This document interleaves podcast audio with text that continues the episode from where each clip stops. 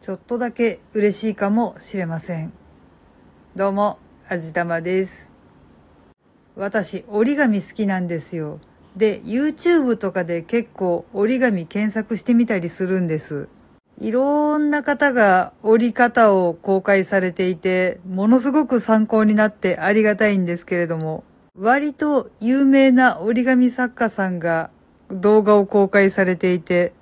ああ、やったこれ折りたかったんだっていうものが動画になっていてとてもありがたかったりするんです。で、折れたものについては、折れましたっていうコメントをちょこちょこ残したりとかするんですけど、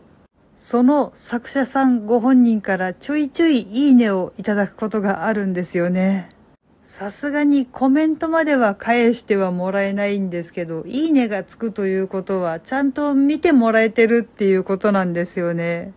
芸能人にファンレターを書いても、まずそもそも届いてるかどうかすら危ういものがあるなぁと思ってるんですけど、ツイッターとかインスタとか、この YouTube のコメントとかっていうのは、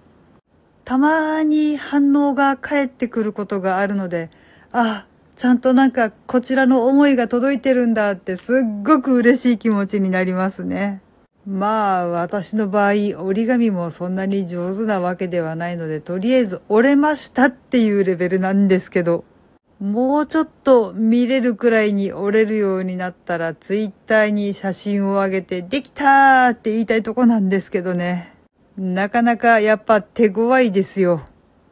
しかも私、分不相応に結構難易度の高いものに挑戦しちゃうんですよね。一応4回ぐらい折るとなんとなく形になるような気がするんですけど、作者さんに見せられるようなものじゃないなもうちょっと精進しないといけないなっていつも思っています。いつかきっとそのうち近いうちにきっちり折って写真付きで作者さんにできましたって力強く報告したいと思っております。はい。というわけで今回はまさに本当に点だけっていう感じでもう本当に文字通り接点なんだけどそれって結構嬉しいかもっていうお話をしてみました。この番組は卵と人生の味付けに日々奮闘中の味玉のひねも姿りでお送りいたしました。それではまた次回お会いいたしましょう。バイバーイ。